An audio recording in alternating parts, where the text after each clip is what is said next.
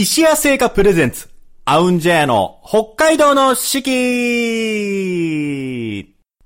皆さんこんにちは。和楽器ユニット、アウンジェイクラシックオーケストラの尺八担当、石垣聖山です。アウンジェイの北海道の四季。この番組では和楽器奏者である我々が二十四節気七十二項をもとに日本古来からの季節の捉え方を皆様と共に学んでまいります。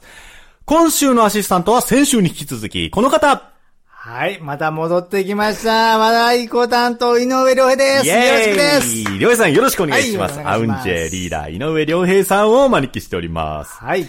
はい、ということでですね、あのー まあ、いろんな和楽器ユニット、僕らもね、和楽器ユニットとしてアウンジェイクラシックオーケストラ活動してますけど、あの、なんか新旧問わずですね、いろんな和楽器を、例えば和楽器を使ったグループであったりだとか、うんうん、和楽器だけのグループだったりとか、うん、いろんなそういう集団、グループっていうのを今までまあ新旧あると思うんですけれども、うん、まあそんな中でも我々アウンジェイは多分ちょっと変わったユニットだと思うんですよね。ほうほう、なるほど。あの、もう本当に純粋に和楽器だけ使ってて、うん、まあ、かつ、まあメンバーが、まあ今7名で、まあ固定というか、アウンジェクラシックオーケストラという、なんて言うんだろうな、団体なんではなくて、あくまでその7の子が集まったユニットみたいな。だから僕の知り合いがあの、あれなんですよ。なんかその、これぐらいの世代の人たちってユニット世代が多いって言って、そういうユニットを作りたがる。例えば尺八3人でユニットを作るとか、あまああると思うんですけど、まあそれこそ例えば、りょうえさんがかつて所属されていたあの、オンデコザ。はい。オンデコザはユニットというよりは、もう団体団体ですね。ですよね。はい。で、まあ、同じく太鼓の団体である、まあ、例えば、あの、鼓動さんであったりだとか、はい、まあ、タオさんも、まあ、言ってしまえば、団体そうユニットというよりは団体という感じですよね。うんうんうん、まあ、他にも、まあ、おことなども含めた、日本の楽器様々集めた、日本音楽集団さんとかね。はい、はい。ああいう人たちもやっぱり、ユニットではなくて、うん、あの、団体ですよね。うんそんな中でやっぱその、僕らのこのアウンジェクラシックオーケストラを、まあ、実際にメンバー集めて、スタートさせたのは、まあ、他でもない良平さん。はい。ね、だと思うんですけど、なんかどんなコンセプトというか、どんなことを考えてこう、ユニットを作ろうって思いました。おなるほど。そうきたね。はい、短めでお願いしますね。短めですよね。まあ、まず最初はまあ、あのーファーストアルバムの和楽器でジブリを作るために、まあ、集まってもらったメンバーで、まあ、最初はね、和楽器だけでどんなことができるか全く想像つかなかったんだけど、まあ、ジブリをレコーディングして、完成した時に、あ、これはもしかしたら何でもできるんじゃないかなっていう可能性をすごく感じました。なるほど。じゃあその CD を作る、その過程というか、うん、その中でやっていくうちに手応えを感じていったって感じなんですかね。そうですね。やっぱり最初からこう狙って作れるようなグループではなかったので。そうですね。うん、いや、本当奇跡のようなメンバーだと思いますよ。そうそうそうよく集まったなと。うんまあ、勢いと、ラッキーと、まあ、いろんなもん、はい、いろんなものがね、組み合わさって。そうですね。タイミングとかも多分良かったんじゃないかな、と思うんですけれども。ね、まあ、それでね、1枚目のファーストアルバムを作って、もうそれから。1枚目のファーストアルバムね、はい。1ファーストですけど、まあこれがね、今思えばもう20枚目になってるという。いや、すごいですね。ねもう本当にたくさんの CD 出させていただいてて、うん、ありがたい。海外公演もね、たくさんさせてもらって、はい、海外の人、海外の伝統楽器のね、人たちともコラボレーションさせていただいたり、日本国内でもね、様々なアーティストの方々とコラボレーションさせていただいてますもんね、ね今までも。ね、いろんな人たちとね、コラボして本当に嬉しいね。ぜひぜひ、アウンジェ、ね、どんなユニットかまだ知らないという方もですね、はいはい、AUNJ で検索してみてみると、あ、こんなことも、あんなとことも、こんな人ともやってるんだっていうのが見えると思いますので、はい、ぜひぜひ見ていただきたいと思うんですけれども。はい。あのーまあ本当に様々な形でコラボレーションであったりだとか、えー、まあ他にはゲストで呼んでもらうことももちろんあると思うんですけど、うん。うん、あの、今までアウンジェという名前でゲストで出させていただいた中に、あの、アニメのね、うん、主題歌に、えー、使われる楽曲の中で、えー、和太鼓と津軽三味線。津軽三味線と尺八と、はい、で、参加させていただいた楽曲がございます。えー、真っ白の音という、うん、アニメがね、これ津軽三味線のあの、テーマにしたアニメなんですけれども、この真っ白の音の、えー、テーマ曲になりました。バーンアウトシンドロームさんのブリザード。はい。この曲ね、良平さんも僕も。そうです。収録参加させていただいてて。はい、めっちゃかっこいい曲やね。いや、めちゃめちゃかっこいい曲ですね。大好きです、僕、この曲。はい。はい。ということで、聴いていただきたいと思います。バーンアウトシンドロームさんで、ブリザード。バーンアウトシンドロームさんで、ブリザードお届けしました。かっこいいね、やっぱり。かっこいいですね。美味しいですね。僕たちも美味しいですね。ね 曲もかっこいいし。ねさあ、それでは本日の石屋製菓さんのスイーツをご紹介させていただきたいと思います。はい、本日ご紹介するスイーツはこちら。お、これが。必勝生らバターバーム紬生バターバーム来ました来ました。生らバターバームはね、前もあのご紹介させていただいたことあるんですけど、今回はコラボレーションされた札幌限定パッケージでございます。生らバターバーム紬をカットし、個包装にした北海道コンサドーレ札幌限定パッケージ。石屋オリジナル特選四つ葉バターを使用し、しっとり感を残しながら一層一層丁寧に焼き上げたバームクーヘンです。今シーズンを戦う監督、選手たちをプリントしたオフィシャルライセンス商品。食べやすいサイズで感染のお供にもおすすめということでですね、えー、3日後に控えました、8月13日札幌ドームにて、石屋のサンクスマッチが開催予定でございます。うん、えー、ヴィッセル神戸戦、うん、ヴィッセル神戸さんと、えー、スイーツマッチ。2022 in 北海道として、ヴィッセル神戸のスポンサーでもある、アンリシャルパンティエ様と共同で企画を組み、会場内にてイベントやサンクスマッチ限定商品の販売を予定しています。あ、でもここ必勝なまらの取り扱いはないんですね。この必勝なまらバターバーム紬は、えー、東急、ピカデリー、丸いなどにて販売をしております。ちょっと、これ僕、小野、小野伸二選手、開けていいですか？どうぞ。僕はね、ゴールキーパーの大谷選手はい。ちょっと、僕サッカーやるならゴールキーパーがいいなっていつも思ってるんです、ね、ああ、そうなんですか。あの、野球とかもキャッチャーがいいなと思ってるぐらい。それはまたなぜ？なぜでしょうね。僕も小学校の時からキャッチャーやる、キャッチャーやるって言ってた方ですから。おいしいじゃあ、なわらバターバームですね、これ。出てきますよ。あお、お。そうですね。うん、これやっぱ個包装になってて。うん。パクッと食べやすいサイズになってますので。お砂糖がちょっとシャリシャリきていいわ。うん。うん。あ、これ食べやすくていいね、このパッケージも。ね、いいですね。感染のお供にもおすすめって。ほら、プッとほら。ね。おけた。おけるし、ちょっと食べて。ちょっと食べて、ちょっとほら、おける。これ見ながら、あーって拍手しながら、そうですね。てておける。いいんや、これ。いいですね。やっぱりいいわ。うん。あの、生ラバターバームがね、あの、もともとやっぱ非常に美味しい商品なんですけれども、うん、それにあの、一つ一つ、選手や監督のあの、顔写真ありますので、あの、うん、推しの選手のパッケージを探してですね、はい、ぜひこれ、食べながら観戦応援してください。必勝生ラバターバーム紬、東急、ピカデリー、丸いなどにて販売をさせていただいております。はい、ということで、今週お届けしたのは、必勝生ラバターバーム紬でした。はい、ごちそうさま。必勝。それでは本日の七十二項をご紹介したいと思います。日本には七十二項という72の季節があります。季節ごとの鳥や虫、植物、天候などの様子が72の時効の名前になっており、約5日ごとの自然の変化を知ることで、きめ細やかな季節の移り変わりを感じることができます。えー、二十四節気もですね、この週から変わりまして、ついに秋がやってまいります。はい、立秋です。立つ秋で立秋。初めて秋の気配がほの見える頃のこと。暑い盛りですが、これ以降は夏の名残の残暑と言います。残暑、国内ですかね。残暑はね、残暑ですからね。残暑、残暑ですね。残暑ですからね、本当に。流行ってるんですかね、それね。残暑。林アチュ はい。あのー、まあ、立秋ということでですね、この初項になります七十二項は、涼風至る。涼風至るです。涼しい風が、まあ、至る届くってことですね。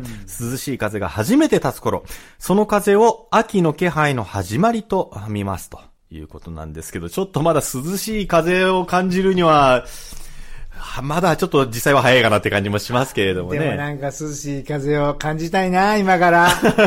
感じれるかな？楽しみだな。はい。今日はちょっと尺八でね、あの、はい、お届けをしていきたいなと思いますけど。はい。ちなみに、りょうえさんって、ねそうだな、季節って、いつ頃が一番好きですか？秋ですね、やっぱり。あ、秋が好き秋が一番僕好きですよ。まあ冬の手前っていうか。あ、そっちの方ですね。そうですね。ちょっと深めの秋の方が僕好きですね。僕はですね、あのー、僕10月生まれなんですけど、やっぱりこのぐらいの時期、うんうん、暑くもなく、寒くもなくっていう時期一番まあ好きで、でもどっちかっていうと、あのー、バン、バンカってわかりますかね？夏の要するにくれという、もう本当に夏の終わりぐらいの秋の感じも結構好きです。あなるほどね。僕の師匠だったその山本宝山先生、うん、ね、もう亡くなられたんですけど、その先生もあのバンカがすごく大好きで、秋っていう楽曲を作るのにバンカをイメージして作った。それ夏じゃないかなって思いながら、たんですけれども。なんでちょっと今日はですね、その、宝山先生のその、秋っていう曲がある、ありまして、僕、その曲で、たくさん、あの、いろいろ賞を取らせてもらったんですよ。コンクール出て。なんで、ちょっとその曲を交えつつ、雰囲気を出しつつ、ちょっとこの両風至る感じ。素晴らしい。イメージして吹いてみようかなと思います。はい。もう私、正座者まといます、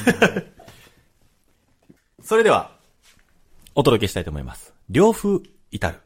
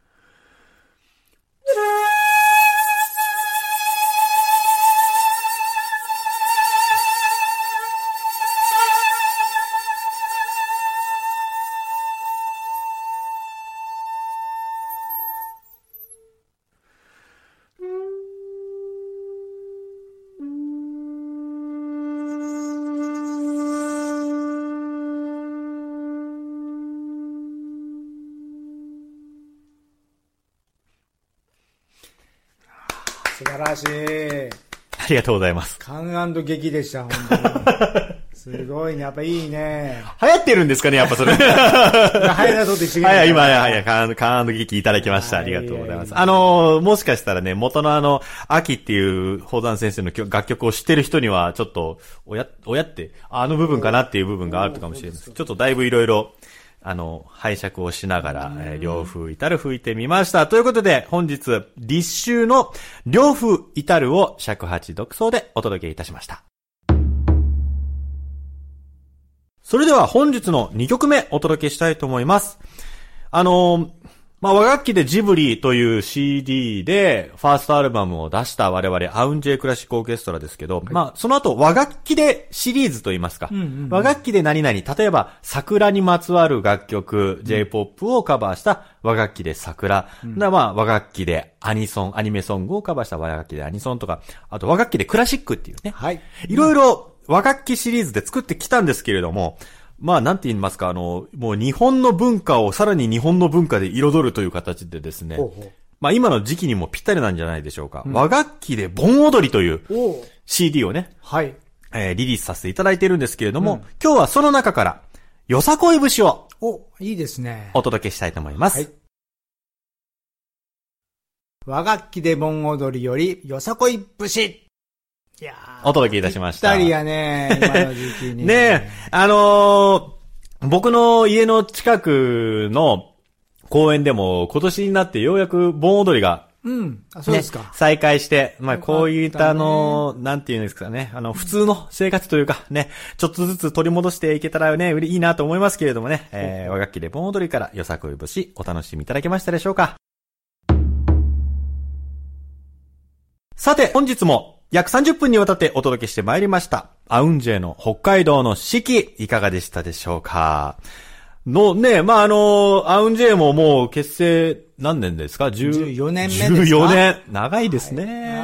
はい。そら、一人の子供が、あれですよ、立派な そうそうそう。うちの娘がね、ちょうど生まれた時にアウンジェができたので、はい、本当同い年なんですよね。あ、そう、そうかそうか、そういう意味ですね。同い年ですね。あのー、まあ、皆様もね、えー、ワウンジェのことをまだまだ知らない方も多いと思いますので、たくさん知っていっていただきたいと思います。お知らせをさせてください。この放送は今オンエアされている他に後日お聞きいただくことができます。まずは、ポッドキャスト。そして、毎月月末には、オンエアの模様を動画にして、YouTube で配信をしております。三角山放送局さん、そしてアウンジェイの公式チャンネルをぜひご覧ください。また、アウンジェイのライブ情報、札幌でもお聞きいただける配信情報などは、公式ホームページ、aunj、aunj、アウンジェイで検索して、ぜひホームページご覧ください。えー明日ですかね。明日になりました。えー、六本木クラップスというところで、えー、開催されます、チームうさぎ。アウンジェイの中座お三味線、尾上秀樹と、おこと市川新、二人のこの、う、と、うさぎ年のね、はい。生まれのお二人がですね、チームうさぎと題しまして、えー、2時間のですね、スペシャル、2時間あんのかな？半分喋るとか半分喋るって言ってました。なんか、審査に1時間ぐらい喋ってもらうって言ってました、尾上さんが。マジで本当かな？見に行きたいな 見に行こうかなということで、明日8月11日木曜日の祝日、13時開演でございます。こちらは配信での、えー、お届けもございます。ぜひぜひ、アウンジェイの公式ホームページからチェックしてください。ぜひ、アウンジェイの活動、追いかけていただけると嬉しいなと思います。よろしくお願いいたします。お願いします。また、皆様からのご、ご感想、和楽器についてのご質問、こんな曲たかけてほしいななど、なんだ、えー、どんなご意見でもお待ち申し上げております。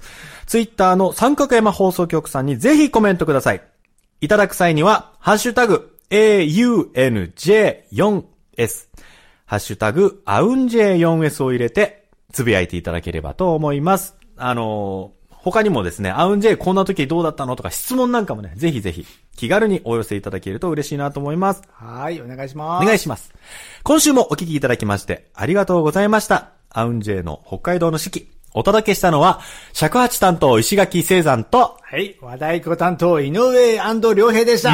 そこもアンド、それでは皆様また来週 バイバイな